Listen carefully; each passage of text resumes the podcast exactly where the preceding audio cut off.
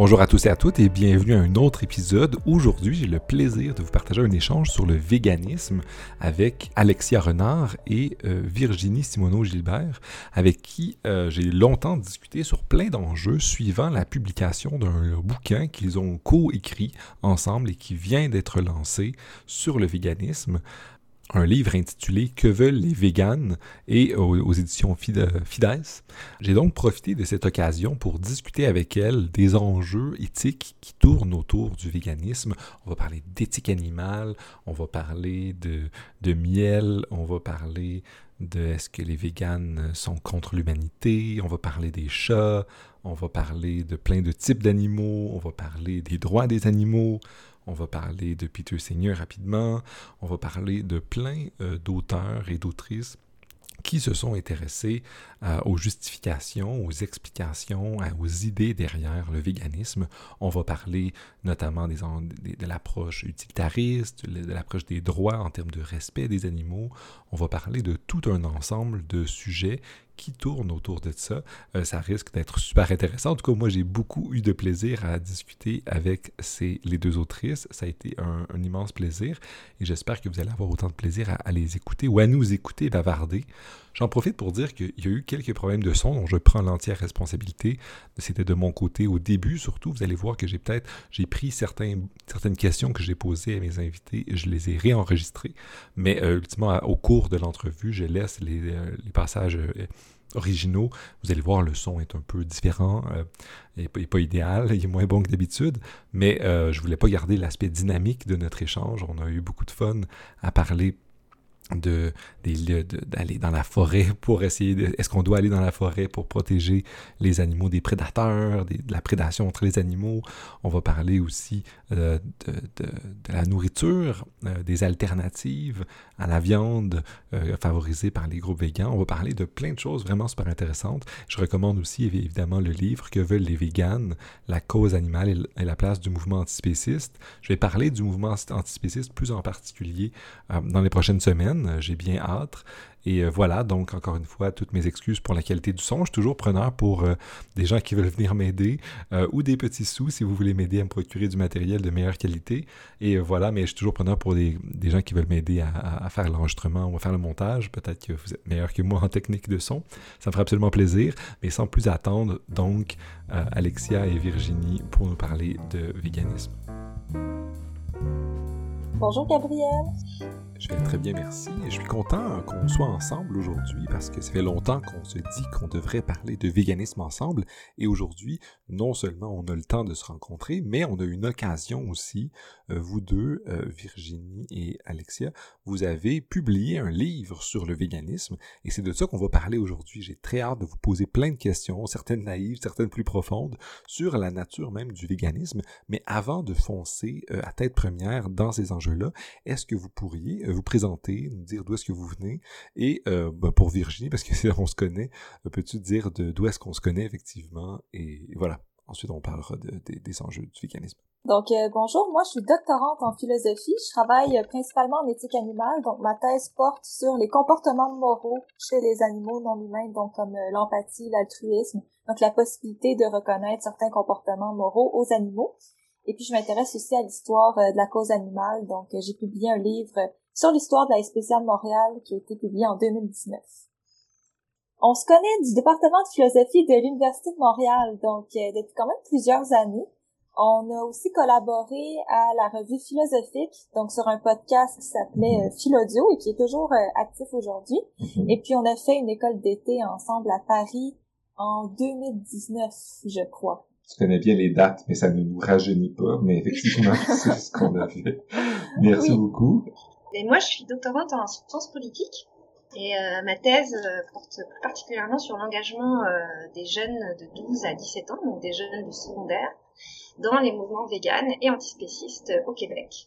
Et moi, j'ai fait mon mémoire de maîtrise sur le mouvement vegan au Québec. C'est d'ailleurs comme ça que j'ai rencontré Virginie. Excellent, les liens sont construits. J'aimerais qu'on commence donc la discussion en parlant de qu'est-ce que le véganisme. C'est le sujet et le cœur de votre livre. Dans votre livre, vous parlez des aspects euh, historiques, éthiques et politiques, et j'aimerais qu'on commence donc par essayer de savoir de quoi on parle. C'est quoi le véganisme?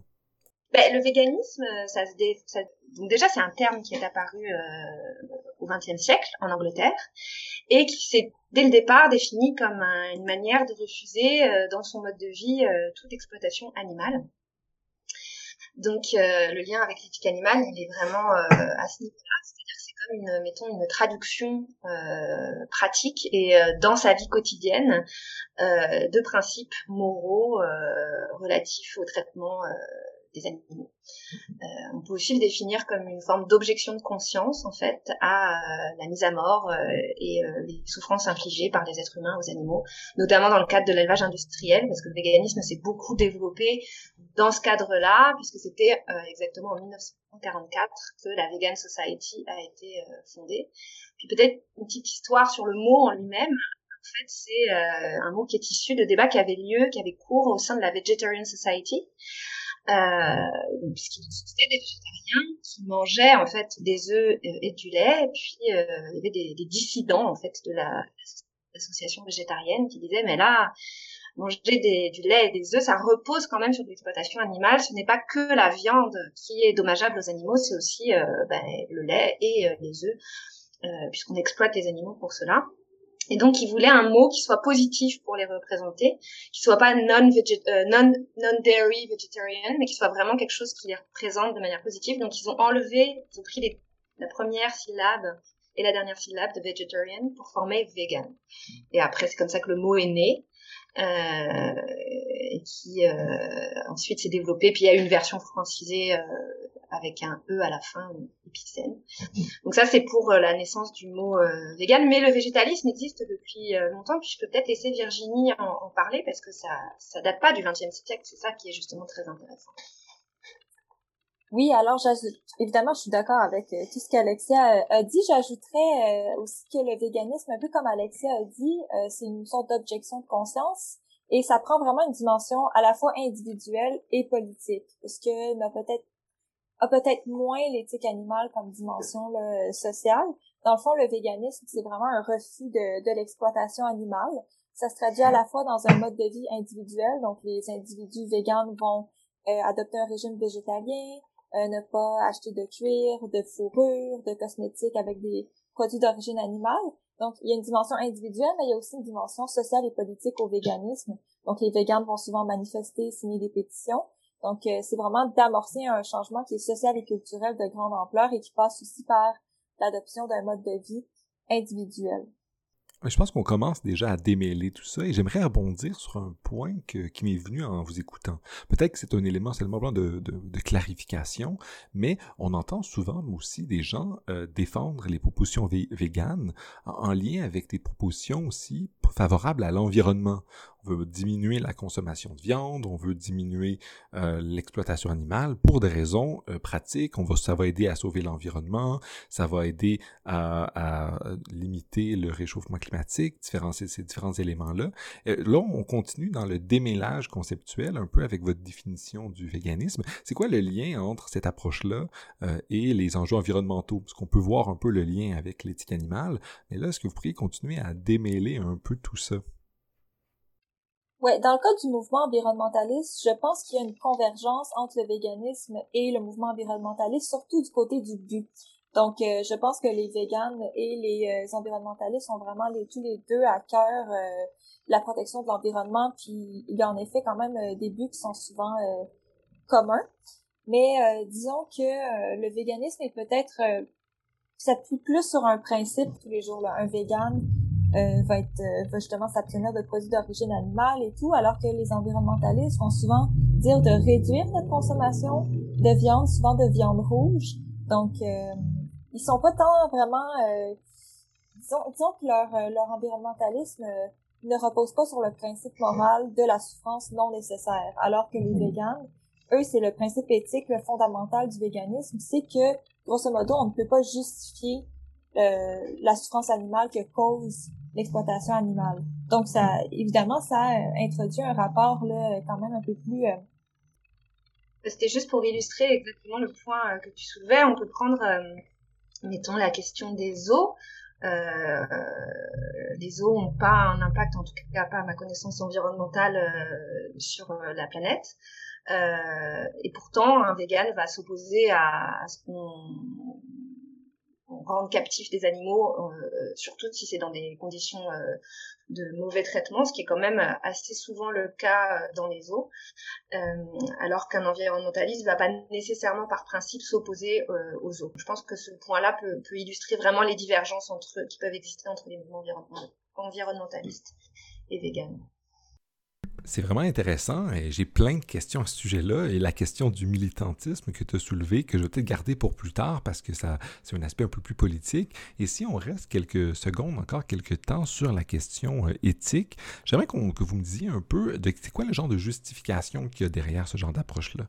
Vous, les présentez effectivement, euh, les végans, comme des gens qui sont assez exigeants sur le plan moral en disant non, je ne dois pas, même dans le, quotidien, euh, faire de participer à l'exploitation animale faire souffrir les animaux. Mais là, je sens une tension entre une approche qui est plus en termes de devoir, j'ai le devoir de, de, ne pas exploiter les animaux, qui serait un peu plus de la saveur déontologique en termes de devoir, et une approche qui me semble plus utilitariste en disant, mais il faut diminuer la souffrance animale, euh, il faut diminuer la souffrance agrégée, on les fait souffrir en les mangeant, en les exploitant euh, dans l'industrie. Euh, la viande notamment. Euh, alors puis là, on doit euh, diminuer donc la souffrance animale. Et de cette manière-là, ça soulève comme plein de questions, notamment la question de mais c'est quoi la souffrance? Comment est-ce qu'on la détecte? Où est-ce qu'on trace la ligne? Euh, et c'est quoi l'exploitation? C'est euh, est-ce que le miel, c'est où qu'on trace la ligne, à savoir euh, une chose est, une, de l'exploitation et l'autre chose n'est pas de l'exploitation? En fait, c'est une question vraiment naïve, mais de non-expert, mais c'est pour essayer de comprendre un peu c'est quoi le genre d'arguments qui sont mobilisés pour justifier une telle position? Ben, je pense que par rapport à l'éthique euh, plus déontologique, un peu plus kantienne euh, versus utilitariste, je pense qu'en fait on peut justifier le véganisme sur ces deux bases là euh, entièrement.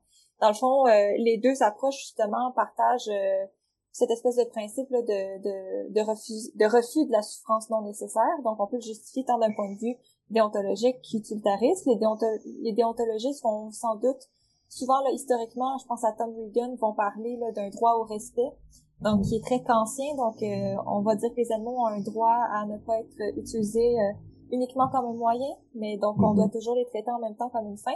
Donc, c'est des justifications qui, font, qui sont différentes, mais qui au final euh, ont un même but, qui est de vraiment faire reculer l'exploitation animale et la souffrance animale. Une divergence majeure entre les deux approches, c'est que souvent les utilitaristes, ou du moins Peter Singer, a, a, été peu enclin à accorder des droits fondamentaux aux animaux.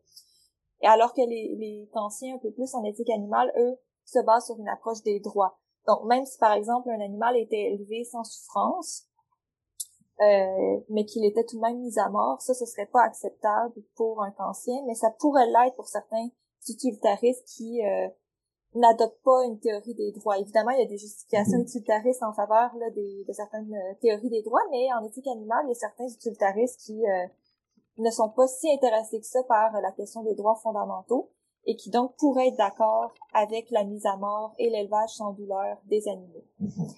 Mais je pense que les deux partagent euh, quand même le même but puis beaucoup de principes de base.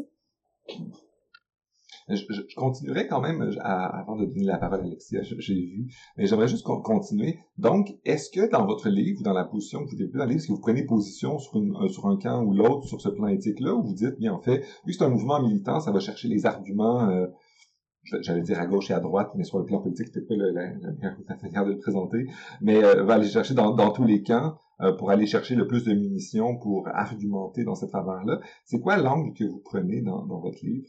Euh, sur cet enjeu-là, euh, qui montre un peu qu'il y, y, a des arguments utilitaristes, il y a des arguments déontologues, il y a une différence sur la question des droits qu'on donne aux animaux, de quelle manière on, les traite, un peu à la même manière qu'il y a sur les humains aussi. Euh. Ben, euh, c'est Virginie essentiellement qui a rédigé les parties plus philosophiques, notamment sur l'utilitarisme et le déontologisme, mais je pense qu'elle elle m'arrêtera pas quand je dirais qu'elle elle est, notre livre est plus là pour présenter ces différentes thèses que pour prendre un positionnement. Et donc, euh, euh, les chapitres sur l'utilitarisme et le déontologisme laissent au lecteur le, loisir de se faire une tête sur la question. Mais je dirais que, pour appuyer ce que disait Virginie tantôt, euh, la, les deux euh, éthiques ont quand même en commun de reposer sur un critère qui est celui de la sentience. Mmh. qui est un critère, un, mot en fait qui a été utilisé pour euh, s'écarter un petit peu du, mot conscience qui est très chargé en fait euh, à la fois religieusement et en tout cas sur lequel on a une définition qui est qui, pas très arrêtée. La sentience c'est vraiment l'idée d'un système nerveux qui est suffisamment élaboré pour pouvoir ressentir la souffrance ou du plaisir et de ce fait avoir un intérêt à ne pas ressentir de la souffrance et un intérêt à poursuivre le plaisir. Puis la sentience, on la retrouve euh, chez une grande majorité d'animaux. Bien sûr, les, les, vertébrés, les mammifères, ça on en est sûr. Et tu posais la question, Gabriel, de, de, la, de la frontière, mais effectivement, il y a des questions qui se posent sur les insectes, notamment. la, la, la, recherche aujourd'hui est pas très claire sur la capacité des insectes à ressentir la souffrance. Donc, il se pose des questions effectivement sur est-ce que c'est moral de manger des insectes. Euh, je sais qu'il y a des questions aussi qui se posent sur les moules et euh, les bivalves, les mollusques bivalves, qui ont un système nerveux qui est finalement euh, peu centralisé. Donc, euh, on n'est pas certain qu'il y ait une souffrance. Cela étant, il y a quand même des véganes qui vont exclure de leur euh, régime alimentaire tout, euh, tout animal en fait, y compris les moules et les, les huîtres. Euh, mais pour d'autres, euh, c'est une question qui est plus, euh, disons, floue. Mhm. mais c'est ça, voilà, il y a vraiment cette question de la sentience qui, je pense, est le point commun de toutes les éthiques mhm. animales, c'est-à-dire que on, reconnaît par là que en souffrant et en ayant du plaisir, on a un point de vue sur notre propre vie, on a un intérêt à défendre, et généralement c'est l'intérêt à rester en vie et à pas souffrir. Je pense que tu, à la fois, tu réponds à la deuxième question que j'avais, et ça m'amène aussi à comprendre un autre élément. Si je reformule, puis vous me corrigerez, c'est la science, c'est un peu le critère qui nous permet de, de, distinguer, puis bon, la recherche continue à, faire son travail là-dedans. Puis la science, c'est est-ce qu'un être peut ressentir du plaisir ou de la souffrance? Et c'est ensuite, puis pour faire rebondir sur ce que Virginie dirait, disait, en fait, c'est une fois qu'on a ça, qu'on peut dire, mais on donne des droits. L'étape des droits, ça vient après la question souffrance, euh, euh, plaisir ou bonheur, peu importe. Euh, ça le lien entre la question de la souffrance puis de, des états physiques euh, et de, des, droits. Si je me, c'est bien ça? Oui, puis j'ajouterais aussi que souvent la sentience, on la distingue du mot sensibilité. C'est-à-dire que la sentience euh, inclut l'idée de justement d'être sensible au plaisir et à la douleur, mais aussi d'avoir des états mentaux mm-hmm. associés au plaisir et à la douleur. Donc, euh, ressentir la douleur va être négatif pour l'animal qui en fait l'expérience. Donc, il y a cette idée-là aussi d'avoir une conscience de soi minimale, donc il n'y a pas besoin d'être très élaboré. Ça peut être une conscience de soi liée à son propre corps, par exemple. Mais donc, la sentience est plus claire que, la, que le, simple concept de sensibilité, parce qu'il y a cette double idée dans l'idée de sentience qui est euh, à la fois celle de la sensibilité et de la conscience de soi minimale. Mmh. Donc, euh, juste pour préciser davantage ce que tu dis là, Virginie, permet aussi de répondre à un argument qui est souvent objecté aux véganes, qui est euh, celui de la sensibilité des plantes, puisqu'il y a certaines plantes qui réagissent à leur environnement, qui semblent se protéger de certaines agressions. Euh, et ça, la biologie montre que c'est effectivement une réaction de, qui est liée à la sensibilité, mais qu'il n'y a pas euh, d'état mental associé à cette sensibilité-là encore une fois, vous anticipez les questions que j'avais, parce que j'allais effectivement poser cette question-là. Euh, parce que je vais y revenir quelques fois. Euh, les végans, c'est un mouvement qui semble avoir un impact réel dans le monde, euh, un mouvement éthique qui a un impact réel. Il y a plein de gens d'objections qui sont faites de plein de gens, toujours de, parfois de bonne foi ou de mauvaise foi. et notamment celui où, selon lesquels, ben, en fait, même les plantes, dès qu'il y a un article qui dit les plantes ressentent la souffrance aussi, on dit ah ah les végans, est-ce que vous allez tomber dans le piège? Euh, et là, je pense que les, le critère que vous venez de faire sur les états mentaux viennent un peu désamorcer cette, cette, objection-là.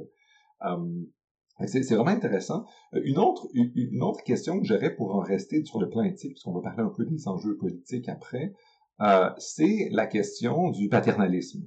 Parce qu'en mettant que je dis, d'accord, les animaux, très bien, je veux maximiser leur bonheur, minimiser leur souffrance, je veux pas les exploiter, ils ont des droits. Mais là, ultimement, qui suis-je pour aller essayer de maximiser dans la nature, dans The Wild, euh, le, le, maximiser ça, mais je, puis je vais utiliser encore une caricature, parce que les caricatures sont quand même parlantes euh, et, drôles pour mes auditrices et auditeurs. Euh, est-ce que je vais aller dans la forêt empêcher des animaux de qui, eux, n'ont peut-être pas les principes moraux, surtout interspécistes que nous avons, puis là, ils vont s'entretuer, se faire la violence, etc. Même s'il y a certains animaux qui, souvent, à, l'intérieur de leurs espèces, ont des rapports euh, de collectivité, euh, d'altruisme, on verra. Je pense que Virginie est une experte dans ce sujet plus que moi. Mais euh, on peut imaginer que c'est un monde quand même euh, plus, plus violent. Puis est-ce que c'est notre devoir de faire ça et de d'aller policer euh, toute la souffrance? Puis pas juste dans la forêt, je pense que c'est une, une, exagération caricaturale, mais quel droit ça nous donne de manière paternaliste de d'aller dire nous sommes euh, une espèce qui allons sommes capables d'aller euh, nous on a découvert les principes moraux justes. On va aller régler les trucs partout où il y a des injustices dans le monde euh, non humain. Qu'est-ce que qu'est-ce que vous pensez sur ça? Ou qu'est-ce qu'on dit dans sur, ces, sur ces enjeux là euh, ben, je pense que penseurs qui sont euh, un peu plus influencés par l'utilitarisme vont souvent favoriser des interventions dans la nature, pas tous évidemment, mais quand on a pour principe moral de base que la souffrance est quelque chose qui est mauvais en soi et qu'on doit vraiment la minimiser et maximiser le plaisir des animaux, alors euh, la question de l'intervention dans la nature se pose évidemment. Parce que la vie, on a souvent une image assez romantique de la vie sauvage, mais la vie des animaux et des animaux sauvages est souvent une vie de souffrance, donc marquée par la prédation, par le parasitisme, par les maladies. Et donc, il y a plusieurs philosophes qui disent, ben, on, on devrait intervenir dans la nature, séparer même les prédateurs des proies, euh, les mettre dans des sanctuaires. Ça donne vraiment lieu à une littérature limite de science-fiction. Et euh, mais ça, ça part souvent là, de l'idée que la souffrance en elle-même est négative. Alors qu'il y a d'autres auteurs qui vont dire que nos devoirs envers les animaux dépendent aussi de notre relation aux animaux. Donc, c'est une éthique plus relationnelle. Évidemment, oui, les animaux possèdent des droits de base comme le droit à la vie, mais quand même, le degré de proximité qu'on a avec certains animaux va influencer nos devoirs. Tout comme chez les êtres humains, on n'a pas les mêmes devoirs envers notre enfant, notre voisin, un inconnu dans la rue, même si tout le monde a des droits de base euh, qui sont invariables. Donc, c'est un peu cette idée-là qui est reprise aussi en éthique animale, notamment par Claire Palmer et par euh, aussi Wilton Lucas ou Donaldson dans Zoopolis. Donc, il y a cette idée que euh, ben, les animaux sauvages n'ont pas vraiment intérêt euh, à nous fréquenter, ne recherchent pas notre présence, on n'est pas dans un lien de proximité avec eux et donc on devrait grosso modo les laisser vivre en paix. Et mais cela dit, ça ne veut pas dire qu'on n'est pas juste, c'est pas justifié d'intervenir dans la nature, mais par exemple pour sauver un animal blessé sur le, sur le bord de la route, mais il faut le faire de manière qui maximise leur autonomie et leur désir de vivre euh, éloigné de nous. Donc il y a quand même plusieurs débats là, euh, qui se font sur des principes différents par rapport à mhm. l'intervention dans la nature. À ce sujet-là, j'aimerais rebondir sur un, autre enjeu aussi. Là, tu parlé de la science-fiction, j'aime beaucoup ça, on va en reparler quand on va parler plus des enjeux politiques, mais euh, on, parle de proximité j'explore avec vous, vous me, vous pardonnerez ces, questions qui vont dans tous les sens sur le véganisme et sur le droit des animaux. Euh, on en a parlé un peu avant d'enregistrer les chats domestiques ou les animaux domestiques, mais notamment les chats. Il y a une, grande proximité avec nous.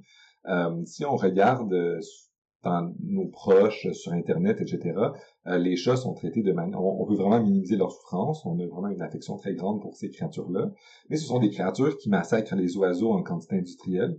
Euh, et ce sont euh, des êtres qui sont en très grande surpopulation. Euh, ils sont souvent abandonnés quand au Québec il y a une genre de date où on déménage plus, puis il y a toujours des histoires de chats qui sont abandonnés. Et Virginie, tu connais bien, qui connaît la SPCA, qui sont ceux qui sont un peu chargés de, de, de gérer le, le bien-être de ces animaux-là qui sont abandonnés. Qu'est-ce qu'on doit en penser sur le plan du bien-être animal? Parce là, on, a parlé du véganisme, de ne pas les exploiter, puis de pas les manger, mais là, ultimement, eux, ils mangent des oiseaux, ils créent beaucoup, ils créent de la souffrance, mais ils, créent du bonheur chez, chez d'autres humains, euh, mais on, on, a un rapport vraiment paternaliste avec, avec eux aussi. Euh, des fois, je vois caricaturalement, il y a des gens qui ont des rapports presque parentaux avec leurs animaux.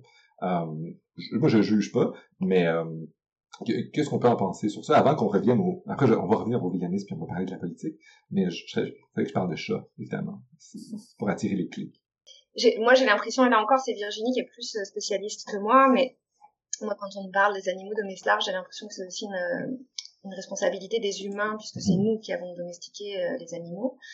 Euh, le chat aujourd'hui, s'il existe euh, un problème de surpopulation, c'est avant tout une responsabilité des humains envers les chats. C'est pas, c'est en ça qu'on a un, un, un, devoir moral de, de, qui pour moi n'est pas paternaliste puisque c'est nous qui avons créé le problème entre guillemets donc de, de, faire face à ce problème de surpopulation des chats d'abandon qui entraîne des abandons puis qui euh, comme tu le disais Gabriel euh, entraîne effectivement des dommages au niveau des oiseaux après, qu'est-ce qu'il faut faire concrètement? Est-ce qu'il faut garder les, chats chez soi euh, ou pas? Moi, j'ai pas vraiment de réponse à ça.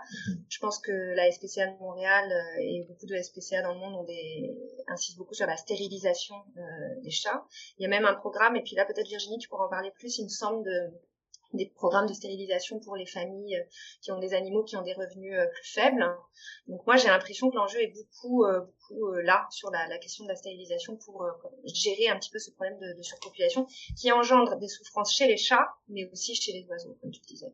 Ouais, j'ajouterais aussi que donc il y a aussi cette idée-là en éthique animale, en fait, surtout dans les éthiques relationnelles, qu'on devrait en effet favoriser l'autonomie des animaux puis éviter les conceptions paternalistes à leur endroit.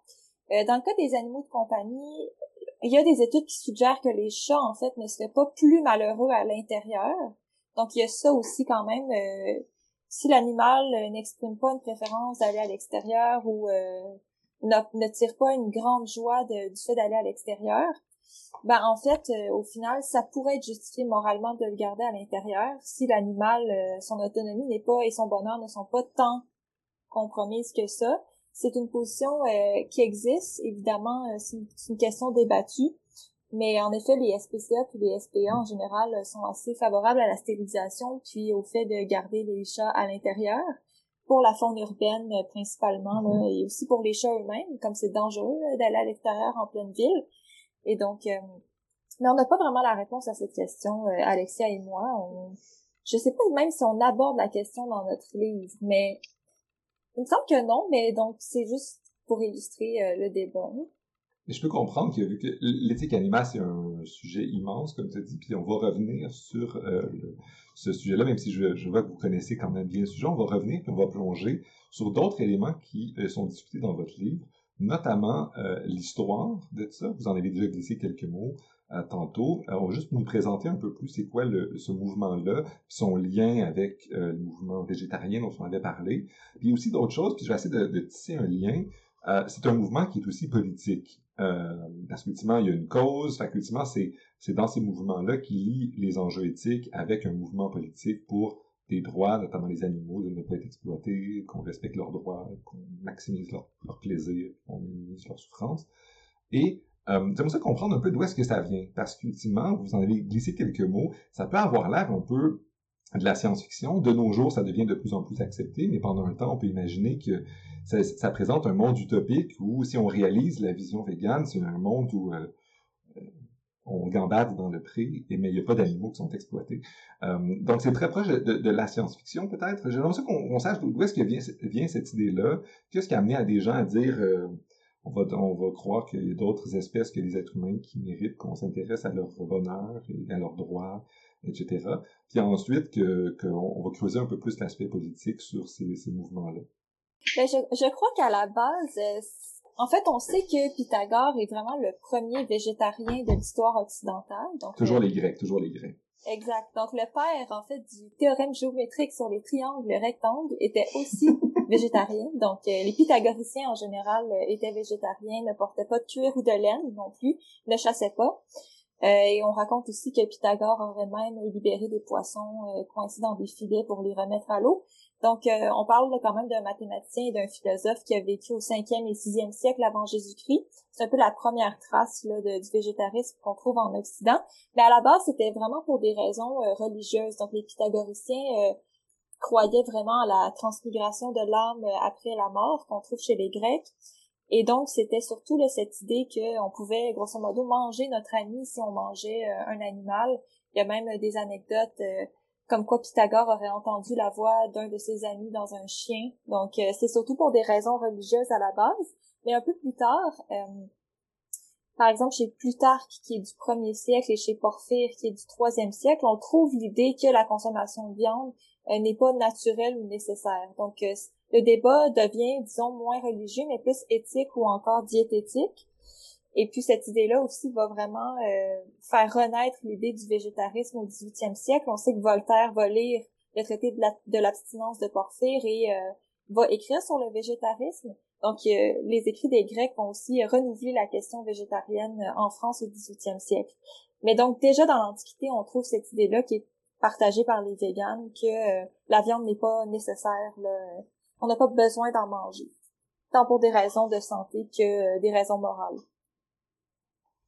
Ouais, puis arrête-toi si je me trompe Virginie, mais il me semble que tu parles dans le livre du fait que le monde avant le, la chute de, de, l'homme dans la Bible est un monde végétarien. Oui, donc dans la Genèse, il y a cette idée en fait que euh, Adam et Ève vivent un peu euh, dans une sorte d'harmonie parfaite avec les animaux. Ils sont, ils sont décrits explicitement comme se nourrissant de fruits et de légumes et non euh, de viande. Donc même si en fait Dieu donne la permission aux êtres humains de dominer le reste du vivant, cette domination-là n'a pas encore une dimension matérielle dans la mm-hmm. dans la Genèse. Et c'est vraiment la chute d'Adam et Ève et la chute de la création tout entière qui introduit la consommation de viande. Donc les sacrifices vont être autorisés officiellement là, dans l'Ancien Testament après la après la chute là, de l'être humain. Mais déjà encore une fois chez les Grecs, on trouve cette idée que la viande euh, c'est une forme de, de chute morale. L'âge d'or euh, où Chronos régnait encore euh, est décrit notamment par Empédocle et par Ovide comme étant un âge assez paisible où il n'y a pas de consommation de viande. Je pense que c'est Ovide ou un des deux, Empédocle mm-hmm. ou Ovide, qui va dire que les taureaux, là, leur sang n'inondait pas l'autel. Il y a un peu ce, ce verre-là. Donc, il y a cette idée-là que la viande introduit une forme de perversion morale. Donc, euh, qu'on trouve à la fois chez les Grecs et dans l'Ancien Testament. Fait que là, tu vois, on voit, on voit une origine ancienne. Puis à quel moment est-ce que ça a pris une forme, ça s'est transformé en mouvement euh, dont on a plus de traces? Euh, tu as parlé des pythagoriciens ou d'autres, on a quelques traces, mais euh, ça n'a pas, disons, l'impact que ça semble avoir de nos jours. Euh, à quel moment est-ce que ça a pris une forme d'un mouvement un petit peu plus organisé, qu'on a pris ces idées-là selon lesquelles il ne faut pas manger de viande pour des raisons diététiques, comme tu nous as dit, de, santé, mais on passe à l'étape, ensuite, on ne peut pas manger nos amis, ou ça, ouais, passer à l'étape, ils ont des droits, c'est peut-être même pas mon ami, mais c'est pas grave, euh, peut-être que euh, cet animal-là aurait droit de dans la forêt. Ben, je pense que c'est vraiment au, au 19e siècle euh, qu'il y a eu un tournant, euh, puisque c'est au 19e siècle que commence à s'organiser vraiment euh, sur le plan collectif là des mouvements de défense des, animaux comme donc les SPA et SPCA qu'on a évoqués, dont la toute première est la SPA britannique en 1824. Euh, mais aussi que naissent des mouvements organisés, des, associations de défense du végétarisme euh, ce sont deux mouvements qui sont quand même un petit peu différents au, XIXe siècle, puisqu'on a euh, chez euh, les mouvements euh, végétariens à la fois des considérations sur les droits des animaux et d'éthique animale, mais aussi beaucoup de considérations sur la, la tempérance, l'idée que la viande va pervertir ou est une forme de, de, de déchéance corporelle. il y a aussi tout un mouvement un peu féministe aux États-Unis, notamment avec l'influence du, du, du grahamisme qui est issu du, pasteur euh, Sylvester Graham, le père des fameux biscuits que les gens en Amérique du Nord connaissent bien. Lui, il défendait vraiment le végétarisme, non pas dans une optique d'éthique animale, mais plus de, c'est ça, de, euh, de, tempérance des corps alors qu'il y a des mouvements plus de défense des, droits des animaux qui naissent, qui sont eux euh, plutôt portés en Angleterre par la haute bourgeoisie, puis là, on rentre vraiment dans une, idée que finalement, la manière dont on va traiter les animaux, euh, c'est une manière de représenter notre, euh, notre progrès moral. C'est-à-dire que les pères fondateurs de, des, des, des premières SPCA vont dire euh, ce, sont, euh, ce ne sont pas des, des, des, comportements qui sont dignes de l'humanité que de traiter les animaux ainsi. Euh, notamment, il parlait beaucoup de la manière dont on traitait les chevaux dans la rue, la manière dont les, les cochons et les, animaux étaient abattus en pleine rue, égorgés. Ils étaient vraiment, ils trouvaient que c'était barbare et qu'il fallait absolument se prémunir de, de cela, finalement, pour que le, la société soit plus pacifiée mais il n'y avait pas non plus de remise en question complètement fondamentale de la consommation de viande. Puis euh, vraiment à la fin du 19e, il y a eu un peu une convergence de ces mouvements. C'est beaucoup passé par les mouvements de femmes en fait euh, anti-vivisection, qui elles ont euh, la vivisection, c'est le fait de, de disséquer un animal vivant. Euh, puis les femmes se sont vraiment opposées à ce traitement des animaux, mais au nom vraiment de, euh, de des animaux, quoi. C'était pas simplement pour euh, pacifier la société ou pour faire en sorte que la société soit plus, que la violence soit exempte de, la vue des enfants, etc. Il y avait vraiment l'idée que c'était de défendre les animaux pour eux-mêmes. Euh, donc ça, c'est né beaucoup à la fin du, du 19e. Puis c'est là qu'on commence à rencontrer des, des, végétariens qui défendent la cause animale. Puis je termine en disant qu'il y avait quand même dans les rangs de la SPCA britannique probablement le premier vegan de toute l'histoire qui s'appelait euh, Lévis Gompert, qui était un donc un des fondateurs de la SPCA britannique, puis qui ne mangeait pas de viande ni de lait et surtout qui ne prenait pas de calèche. Euh, alors il vivait à Londres et à l'époque c'était à peu près le seul moyen de se déplacer à Londres, donc c'est-à-dire qu'il faisait tout à pied. Euh, puis lui s'est fait écarter euh, de euh, la SPCA britannique justement parce qu'on lui reprochait d'être un petit peu trop radical quand même. C'est-à-dire que oui, critiquons la manière dont on abat les animaux, mais ne critiquons pas quand même le fait de les manger. Voilà, il y a eu toute cette évolution-là au 19e siècle. Mais on peut dire que c'est vraiment à ce moment-là que ça s'organise, avec évidemment beaucoup de voix qui s'opposent, qui, débattent, etc., comme je l'ai expliqué. Mm-hmm. Alors, ça a mélangé plein d'enjeux, notamment tu, dis les calèches à Montréal, pour ceux qui connaissent déjà. Il y a eu ces enjeux-là aussi de la manière dont on traite les chevaux qui font les calèches historiques dans le Vieux-Montréal. Ah, puis j'imagine que c'est, encore là, c'est la question des droits qui émergeaient. Bon, ils ont le droit de pas se faire exploiter pour cette raison-là. Euh, c'était pas la même chose, par exemple, de, des gens qui font du sport équin, où les animaux sont généralement bien traités. On peut espérer qu'ils sont bien traités. J'ignore ça, mais les gens semblent aimer les chevaux. Euh, donc, évidemment, là, ça, ça, ça a commencé avec ces mouvements-là. De quelle manière est-ce que c'est, est-ce que vous avez un moment où c'est devenu assez mainstream? Parce qu'ultimement, ça, ça a explosé, euh, surtout en Amérique du Nord. Puis euh, maintenant, on a, on a, des boutiques, des restaurants, on a, on a, on a tout un, univers euh, capitaliste de, de, toute une industrie qui tourne autour de, de, de servir des gens euh, ça, puis on a de migrer vers l'alimentation qui mélangeait la viande à ça. À quel moment est-ce que ça, ça, ça, ça a émergé?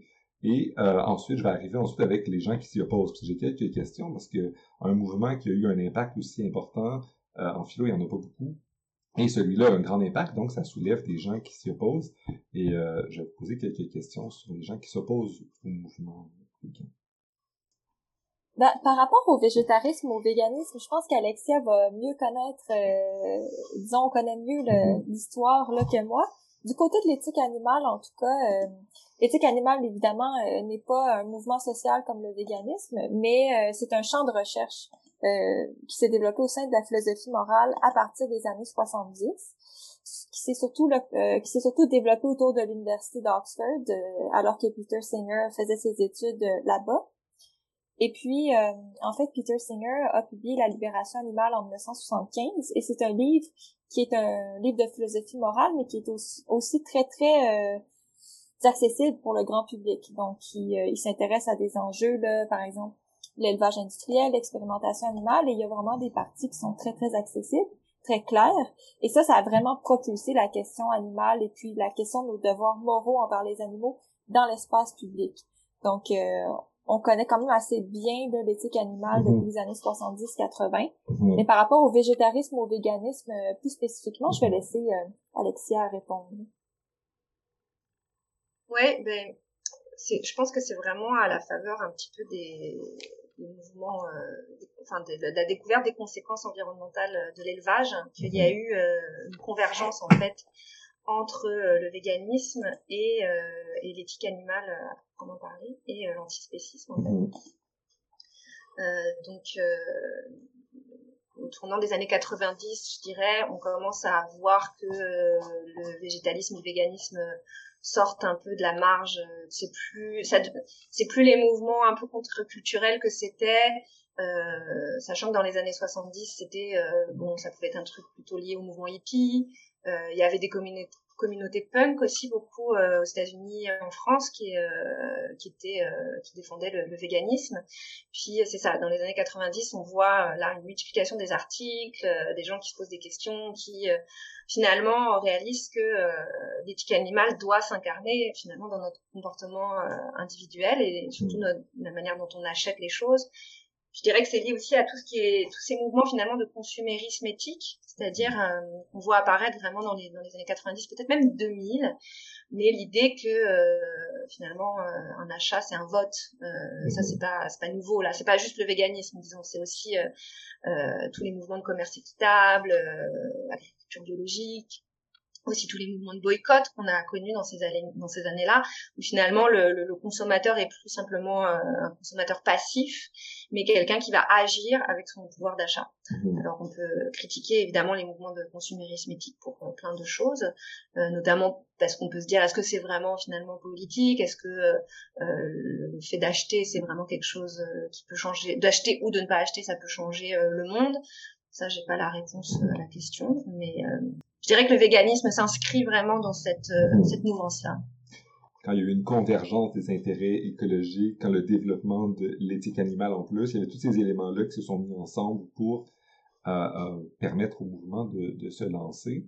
Mais là, je vois un peu, puis j'aimerais qu'on prenne aussi au même moment, parce qu'après, tu dis de 90, 2000, ça a commencé à exploser, et les objections ont commencé à exploser aussi. Et j'aimerais qu'on embarque un peu dans ces enjeux-là.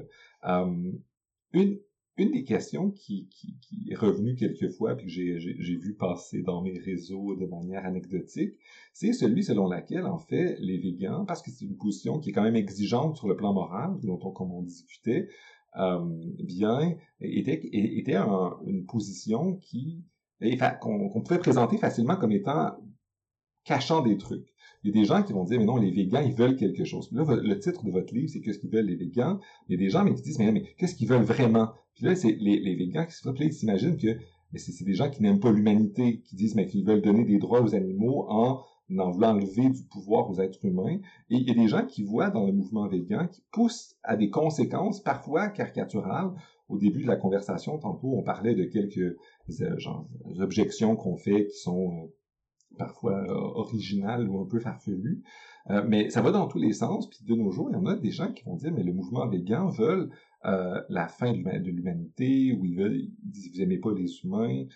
J'aimerais ça que vous disiez quelques mots sur les objections qui sont aussi politiques, qui s'opposent au véganisme en tant que, non, seulement en tant que mouvement, mais en tant que menace euh, je ne veux pas leur donner trop de crédit, mais j'aimerais ça mieux comprendre un peu euh, de quelle manière est-ce que les végans réagissent à des critiques, puis quel genre de critiques ils reçoivent le, plus souvent, euh, ou du moins celles, et, quelles sont les objections qui peuvent troubler peut-être les meilleures objections que vous pouvez recevoir? Là, je vais lancer plein de questions, là. je ne sais pas je dirais, la première objection au véganisme, comme quoi les véganes détestent l'humanité. Je pense qu'en fait, une manière d'y répondre, ce serait de dire que au contraire, c'est parce que les véganes ont foi en notre euh, manière de changer, notre possibilité de changer, notre euh, possibilité d'amorcer un progrès social, que en fait on, on, on défend le véganisme. Mm-hmm. Donc c'est pas de détester les êtres humains, au contraire, c'est d'amener un changement positif. Et c'est justement parce qu'on croit en la mm-hmm. capacité de l'être humain à s'adapter et à changer qu'on promeut le véganisme. Donc, je pense que ça, on peut la prendre vraiment à rebours, cette objection-là. Mhm. Et puis, tout simplement aussi pointer que c'est un sophisme de l'homme de paille. Donc, mhm. euh, on va faire une caricature. On, on va prendre, disons, quelques véganes qui peuvent en effet euh, ne pas aimer énormément les êtres mhm. humains. Et puis, on va en faire là, euh, un portrait global pour dépeindre tout un mouvement, alors que ce n'est pas le cas. C'est pas parce que certains véganes peuvent avoir, des propos durs envers l'humanité que ça veut dire qu'ils détestent les êtres humains ou encore que ça représente l'ensemble du mouvement. Donc par rapport à la première objection, mhm. je répondrai ceci, mais je suis sûre qu'Alexia a aussi euh, pas mal d'autres idées pour répondre euh, à ce type d'objection. Ouais, ben moi j'ajouterais à ce que dit Virginie, euh, je pense qu'il y a des études qui montrent que l'empathie des véganes, de manière générale à l'égard des humains et des animaux est plus grande chez les véganes puis, euh, euh, je pense qu'il y a aussi, euh, c'est ça l'idée que finalement, quand on se préoccupe des plus vulnérables, euh, c'est justement euh, une préoccupation plus large que celle des animaux, mais souvent en fait euh, aussi pour les plus les plus vulnérables de la société, y compris les, les, les, humains vulnérables. Mm-hmm. Donc j'irais, je pense que je pense que c'est quand même assez faux cette caricature de mm-hmm. du vegan qui aime pas les les êtres humains, euh, je pense que j'ai l'impression, moi, que ça provient d'une espèce de, peur, de euh, d'attachement au fait d'être un humain, à l'exceptionnalité de l'être humain, euh, plus qu'à une réalité vraiment de, de, de, ce que sont les véganes.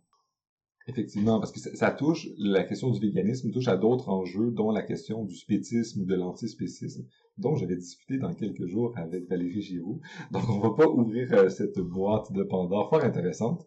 Mais euh, effectivement. Mais puis ultimement, il y a toute une littérature qui émerge quand même pour s'opposer au, véganisme, dont euh, avant d'enregistrer, on en discutait d'un titre français euh, qui, qui s'oppose à ça. Euh, et, et, quel genre d'objection vous recevez? Parce que j'ai parfois souvent le, le, le, j'imagine qu'il y a des arguments de type manger de la viande, c'est un lien culturel, vous voulez qu'on abandonne nos éléments culturels ou c'est, c'est, quoi les, les, les, objections auxquelles font face euh, les végans qui sont soit euh, récurrentes euh, ou soit les plus fortes peut-être, qui, qui, viennent qui viennent déranger un peu le, les gens qui écrivent comme vous sur, sur ce mouvement-là?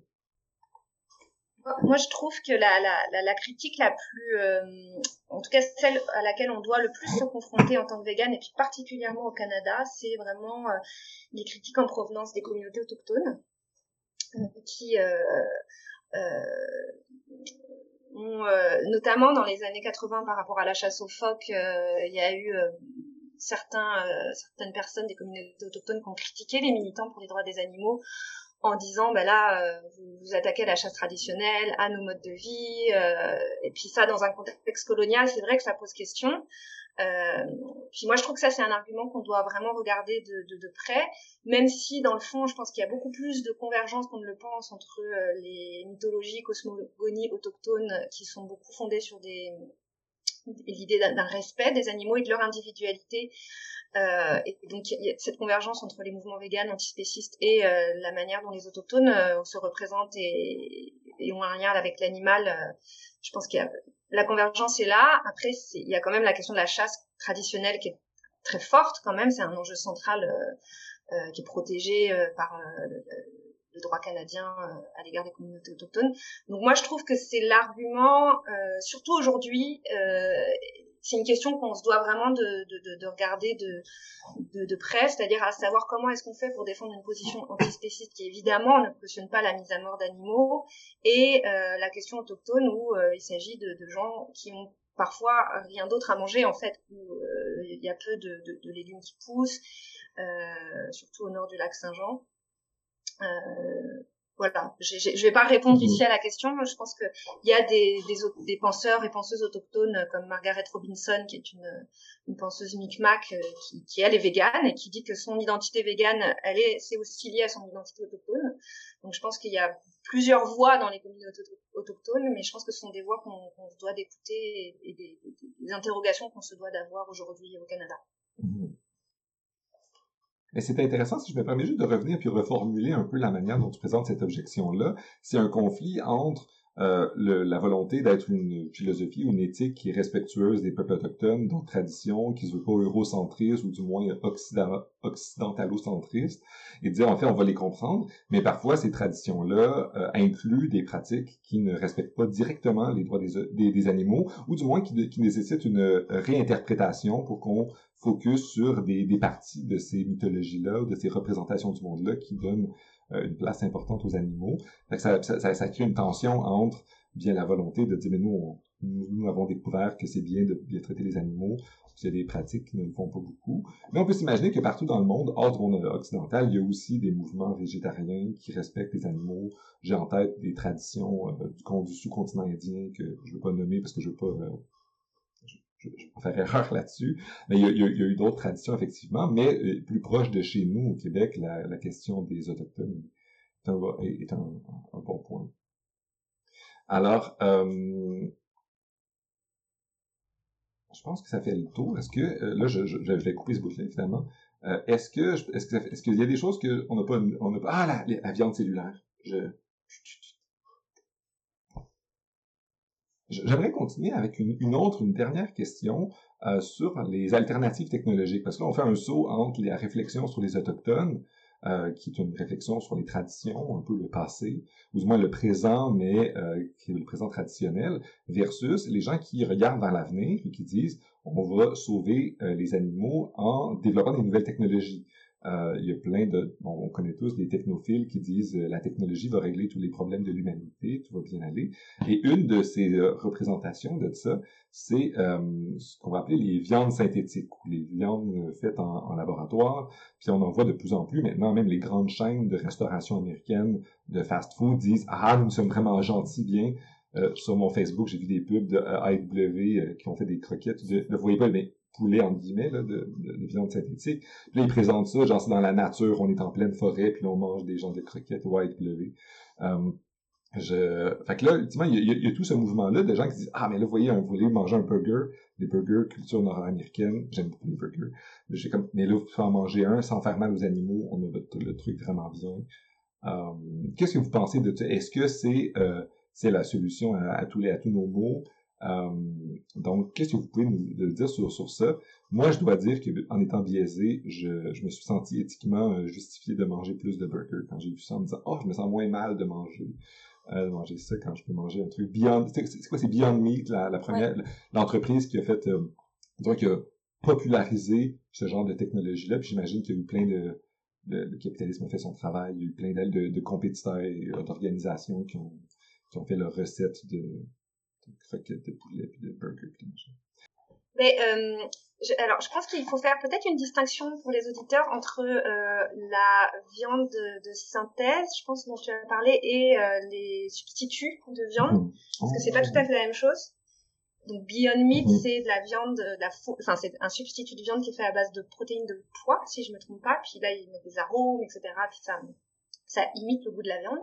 Et il y a la viande cellulaire euh, qui, elle, est vraiment euh, un muscle en fait reproduit euh, in vitro donc il va avoir, euh, en fait, ça va être juste pareil que de la viande d'animal, sauf que c'est une viande sans animal, puisque c'est un processus qui est fait à l'extérieur, euh, dans des, je, je, suis pas spécialiste là, mais dans des laboratoires. Donc je mhm. pense que c'est deux choses différentes. Euh, la, sur la viande, les, les substituts euh, à la viande, ben, on peut le voir comme des, choses très positives, puisque ça permet finalement de normaliser le fait que euh, on peut manger euh, de la viande sans faire souffrir d'animaux, puis ça permet de populariser en fait le véganisme, euh, surtout pour ceux et celles qui ont moins le temps ou qui connaissent pas forcément des recettes pour faire cuire des légumineuses. C'est vrai que parfois c'est quand on commence à être vegan, ça peut être compliqué un petit peu de remplacer comme ça la viande alors qu'on a toujours mangé ça, puis que c'est pratique euh, de faire un, voilà, que toute notre finalement grammaire euh, de mhm. diététique tourne autour de la viande. Moi, je trouve que c'est comme des formidables façons de faire des transitions. Euh, donc ça, ça répond à la question de la viande, mhm. de, la substitution de la viande. Après, il y a la question du capitalisme et il y a certains véganes qui vont reprocher finalement une forme de dilution de, de, de, du message politique dans un message finalement centré sur la consommation. Puis on peut se poser la question de savoir si euh, est-ce que quand on mange des croquettes euh, de A et W ou je, ne sais quoi, est-ce que est-ce qu'on est qu'on pense vraiment aux droits des animaux? Est-ce que est-ce que, est que, finalement il est question des animaux Moi je pense que euh, et là je, je reprends Valérie Giroud des termes de, Valérie Giroud que je trouve super pertinent qui dit c'est comme si faut voir le véganisme comme une manière de mettre en place les conditions matérielles de la solidarité avec les animaux. C'est comme il faut maximiser euh, l'accession du véganisme à tous et toutes pour que les idées antispécistes et d'éthique animale puissent euh, s'implanter euh, alors que culturellement c'est déjà normalisé. J'aurais une question qui rebondit sur ça et un commentaire. Je vais commencer par le commentaire. Tu as fait la distinction entre viande de synthèse, viande de synthèse puis viande cellulaire. Alors, j'aimerais juste que tu m'expliques un peu ça. Mais ma question, je, la, poser en même temps, à ce sujet-là, c'est, euh, mettons qu'on prend une position très utilitariste. Je vais faire, je vais mettre mon chapeau de philosophe. L'importance, c'est même si le capitalisme nous, donne plein de produits, puis on a plein d'alternatives à la viande, on remplace tout par la viande. maintenant il y a du bacon, c'est du faux bacon, tu crées tout. On pourrait répliquer le, mode de vie qu'on a en termes euh, culinaires, mais on remplace ça par des trucs qui sont faits de synthèse ou cellulaires, pour reprendre ton terme. Euh, on, on refait ça. Puis même, même puis là, ultimement, ça, fait que les gens ne pensent plus trop aux animaux, c'est pas grave. Puis ultimement, la société, par un ensemble de régulations puis de structures, ont fait qu'on ne fait plus souffrir les animaux, il n'y a plus d'élevage industriel. On atteint l'objectif, mais en quoi est-ce que c'est important de, garder en tête le droit des animaux si la conséquence, si je mets mon chapeau utilitariste, euh, est atteinte? Si ultimement les animaux, on les, on les fait plus souffrir, euh, puis même si ultimement on peut juste avoir une vie sans se préoccuper d'eux, euh, dire bon ben il y a des animaux. Good for them. Euh, comment est-ce qu'on est, est-ce que c'est nécessaire qu'on ait un rapport conscient euh, au bien-être des animaux euh, ou est-ce que la conséquence seulement du fait qu'il ne souffre plus dans l'expérience de pensée que je vous suggère, ou euh, il ne souffre plus? Qu'est-ce qu'on doit en, penser? Ben, je pense que la critique, en fait, qui vient souvent là, des, en fait, euh, plus de la frange là, droit des animaux du mhm. mouvement, c'est aussi de dire que même si on insiste en fait sur les burgers Beyond Meat ou encore les produits d'origine euh, végétale, c'est que même ces produits-là ne réussissent pas à freiner de manière rapide euh, l'exploitation animale et la souffrance animale. Donc, et en fait, c'est surtout une manne pour les entreprises mhm. capitalistes, donc qui vont qui vont développer des produits d'origine végétale, mais tout en conservant leur produits d'origine animale. Donc, je pense à Riviera, qui est un sorte de fleuron québécois là, du fromage et qui récemment s'est euh, lancé dans le yogourt végétal. Donc, euh, il y a un peu cette critique-là de, de dire aussi que même d'un point de vue utilitariste, les produits d'origine euh, végétale ne réussissent pas à freiner tant, tant que ça, en fait, l'exploitation animale, en partie parce que ben, les, la planète est très, très peuplée et les gens vont reproduire vont reproduire le mode de vie le nord-américain ou euh, européen assez viandeux. Donc, euh, que même si on offre le choix aux consommateurs, ça veut pas dire nécessairement que euh, l'exploitation mm-hmm. animale est freinée. Donc, on peut prendre, en fait, on peut maintenir la critique même d'un point de vue utilitariste. Mm-hmm. Je vais, poursuivre quand même, juste pour pousser un peu, parce que je peux comprendre que sur le plan pratique, c'est c'est une option qu'on ajoute sur la liste des options aux, consommateurs, puis que ça n'atteint pas l'objectif final qui est de, diminuer la souffrance animale, surtout si on maintient un mode de vie où, avoir un burger c'est important, euh, etc. Je, peux comprendre ça.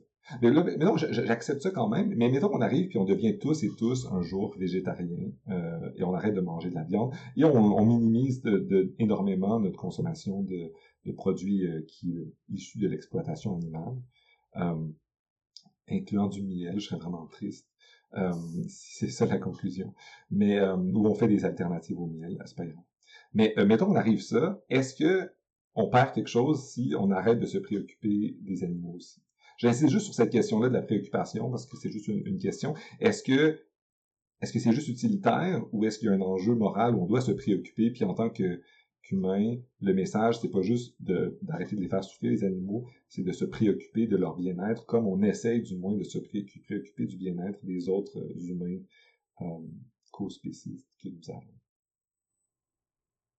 Ouais, mais c'est une super bonne question. Euh, moi, j'ai quand même l'impression que tant qu'on tant qu'on considérera les animaux comme des choses, euh, tant que cette conception de l'animal euh, sera la norme. Mhm. Le fait qu'il y ait des burgers végés va certes aider, mais ça va passer par une transformation quand même des des, des normes sociales et des normes morales. Mhm. J'ai l'impression euh, que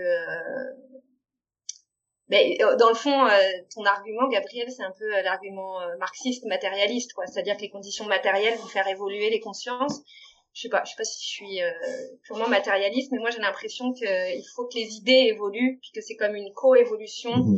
puis on le voit dans la manière dont les lois sont avancent et sont passées. Mmh. Il y a des choses qui viennent de la société, qui ensuite sont traduites au niveau juridique, mais inversement il y a aussi des interdictions juridiques qui sont bien en avance sur leur temps. Je pense euh, notamment à des où là ça vient clairement euh, pas forcément de, de, de, la société. Ce sont aussi à un moment donné des hommes et des femmes politiques qui ont dit bah là non, on va, on va faire passer ces lois-là. Donc je pense que il va à un moment donné, il va quand même falloir qu'il y ait une volonté politique de changer les choses et ça va pas juste être le capitalisme qui va faire en sorte que les mentalités évoluent, selon moi.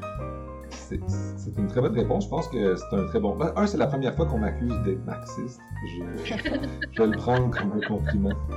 Euh, mais euh, effectivement, je pense que c'est une, bonne réponse qu'on pourrait dire que sur le plan pratique, euh, effectivement, c'est même si l'utopie que je vous présente, ça serait peut-être beau, mais pour se rendre là, il faut que les gens soient sensibilisés pour que ça change les politiques, pour que les politiques puissent ensuite, ensuite affecter en fait, les manières de faire. Fait qu'il y a un genre de va-et-vient ou de, de, réflexion sur la pratique, sur comment est-ce qu'on fait advenir ce, ce, ce, ce monde idéal où il y aurait vraiment moins de souffrance, idéalement pas de souffrance animale ou d'exploitation animale.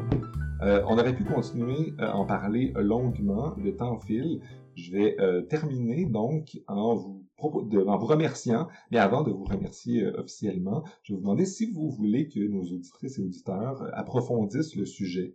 Euh, qu'est-ce que vous recommandez, nonobstant votre livre, évidemment, euh, que vous avez coécrit euh, et que je recommande chaudement aux gens qui nous écoutent. Mais est-ce que vous auriez d'autres recommandations pour aller au-delà de votre livre, ou du moins pour explorer les différentes pistes qu'on a évoquées aujourd'hui ensemble? Peut-être que chacun d'une d'entre vous pourriez donner quelques recommandations, quelques pistes, avant que je, je vous remercie d'avoir participé. Alors, recommandations. Alors moi, je recommanderais euh, en fait l'éthique animale de Jean-Baptiste Jean-Jean Villemer, qui est une magnifique introduction au sujet et justement à tous les débats qu'on a abordés d'un point de vue philosophique dans notre euh, dans cet entretien. Et il y a aussi vraiment une partie historique dans son livre qui est vraiment euh, très très intéressante.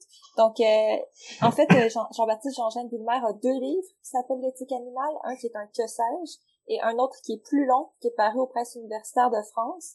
Donc moi, je, je privilégierais la version plus longue, donc qui est plus fournie. Et euh, donc ça, ça c'est vraiment mon coup de cœur. Puis sur l'histoire, en fait, du végétarisme ou du véganisme, euh, le végétarisme et ses ennemis de Renan Larue, aussi paru aux presses universitaires de France, est une magnifique introduction historique à l'histoire euh, du végétarisme. Excellent, merci beaucoup pour les recommandations. Euh, alors, c'est rendu le moment où je vous remercie. Merci beaucoup Virginie et Alexia d'avoir participé. Ça m'a fait plaisir. Je recommande encore aux auditrices et auditeurs votre livre. Euh, et vous allez voir le lien dans la description du balado. ça a été un grand plaisir et j'espère qu'on parlera d'une autre fois de plein de, ces enjeux-là, plus en détail sur d'autres axes.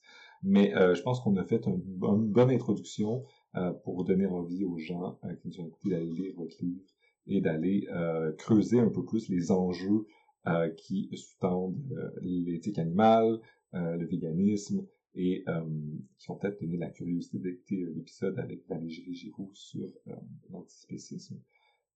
voilà, merci beaucoup. Merci Gabriel.